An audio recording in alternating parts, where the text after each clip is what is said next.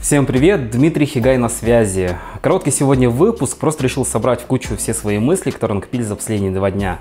Помните, как-то в пилотном выпуске я говорил, что следующий коронавирус нас убьет. Так вот, беру свои слова обратно, нас убьет уже этот коронавирус. И дело не в том, что это какая-то супер смертельная болезнь. Нет, нас убьет криворукость чиновников, ответственных за систему здравоохранения. Сейчас все объясню, поехали. Для начала скажу, что более подробно эту историю разобрал Дима Дубовицкий с канала «За нами уже выехали». Ссылочку, как всегда, оставим в описании. А, я же эту ситуацию рассмотрю со своей стороны, так как я ее вижу. Итак, если вы помните, в конце марта Тукаев пообещал, что медикам будут выплачивать дополнительные деньги. У кого-то эти компенсации в районе 200 тысяч тенге, у кого-то 850 тысяч, в зависимости от того, в какую группу риска они попали.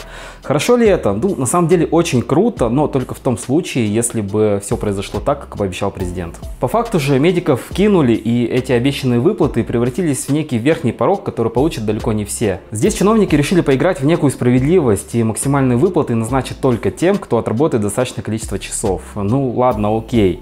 А, второе правило. А, теперь финансы распределяет руководство больниц. И чем это плохо? Тут же начались коррупционные косяки. Нам врачи рассказали, что многие из них получили намного меньше, чем им обещали. Ну, допустим, водители скорой получили вместо 200 обещанных всего 12 тысяч. И это при том, что мы помним, у медиков действительно сложные условия работы и риски здесь действительно большие. Вот свежая официальная статистика на момент записи этого выпуска. Из почти тысячи зараженных в стране более 200 это медики. Иными словами, это более 20% или каждый пятый зараженный. И это на самом деле жесть. Также есть информация от медиков, пока еще не подтвержденная, но почему-то в нее охотно верится. Так вот, они рассказывают, что руководство больниц ввело еще дополнительные условия. И по этим условиям надбавки получат только те, кто работал непосредственно с зараженными коронавирусом.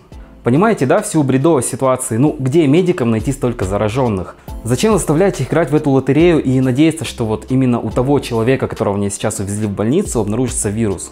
В сети уже ходят слухи о том, что медики сейчас пытаются всеми силами выявить коронавирус у умерших людей, даже в тех случаях, когда причина смерти довольно банальна, это инфаркт или даже травма. Парадокс и вся тупость ситуации в том, что сейчас медикам выгодно, чтобы количество зараженных в стране росло. Нет никаких стимулов лечить больных или сдерживать заразу, и им приходится идти на сделки с совестью. А знаете, что еще очень глупо? Это то, что сейчас заражаться коронавирусом медикам очень выгодно, потому что за это положена компенсация целых 2 миллиона тенге. А умирать от коронавируса им еще выгоднее, за это компенсация целых 10 миллионов. Причем вот эти деньги, в отличие от доплат, пока еще никто не отменял. Да, я прекрасно понимаю вторую сторону вопроса. Врачи, работающие с зараженными коронавирусом, хотя бы не потеряли работу, в отличие от большинства казахстанцев. Да еще и вот эти надбавки, в то время как остальной народ просто убивается за эти жалкие 42 500 тенге. Но даже если медики и идут на какие-то махинации ради получения премии, то я не могу их тут винить, потому что власти сами подтолкнули их к этому, и сейчас, чтобы получить свои еще вчера законные надбавки, им нужно будет поглубже засунуть свою совесть и врачебную этику. Давайте просто поймем, что на этих людях в белых халатах держится очень многое.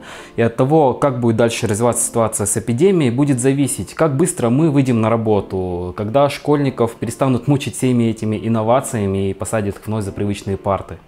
Так с врачами поступать нельзя, иначе, повторюсь, даже не следующий, уже этот коронавирус мы не переживем. А почему? Да, тут все на самом деле просто. Если все так же будет продолжаться, то половина медиков сляжет от коронавируса. Как я уже говорил, им болеет более 200 сотрудников. Какая-то часть уволится из принципа, чтобы не терпеть этих издевательских условий.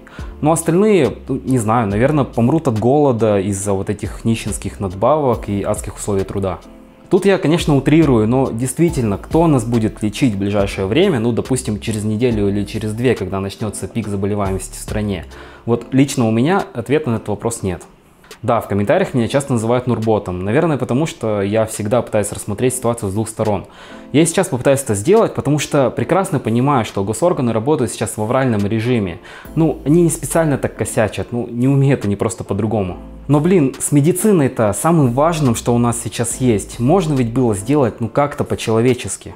Поэтому вывод у меня получился такой. Не так страшен коронавирус, как криворукость и недалекий ум тех, кто довел ситуацию до такого состояния.